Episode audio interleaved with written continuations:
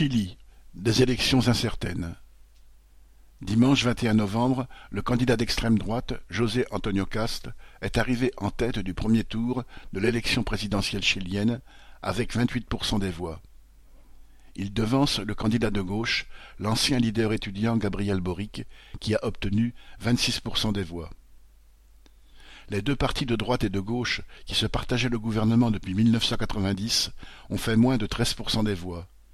Ils ont même été distancés de peu par un outsider, l'économiste Franco Parisi, qui a fait campagne depuis les États-Unis où il est exilé, car il a des démêlés avec la justice chilienne, ce qui ne l'empêche pas de parler au nom du « parti des gens ».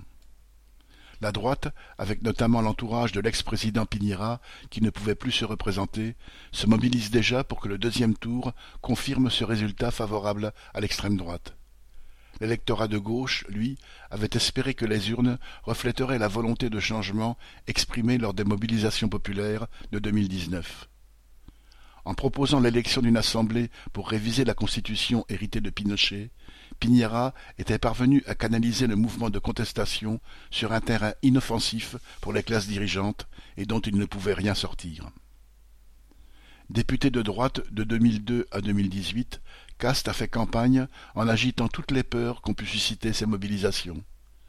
Cet admirateur de Bolsonaro et Trump entend maintenir toutes les privatisations ainsi que la retraite par capitalisation ou les universités chères et payantes qui avaient suscité la colère, mais aussi tout l'héritage de la dictature à la source des profondes inégalités de ce pays où la richesse est accaparée par une poignée de familles riches.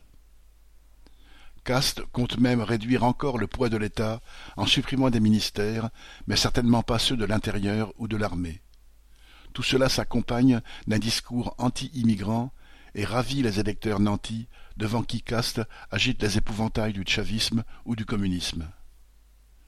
Le deuxième tour doit avoir lieu le 19 décembre et le résultat est incertain. Le candidat de gauche, Boric, qui a l'appui du Parti communiste, s'est imposé dans la capitale Santiago et dans sa région, mais pas en province.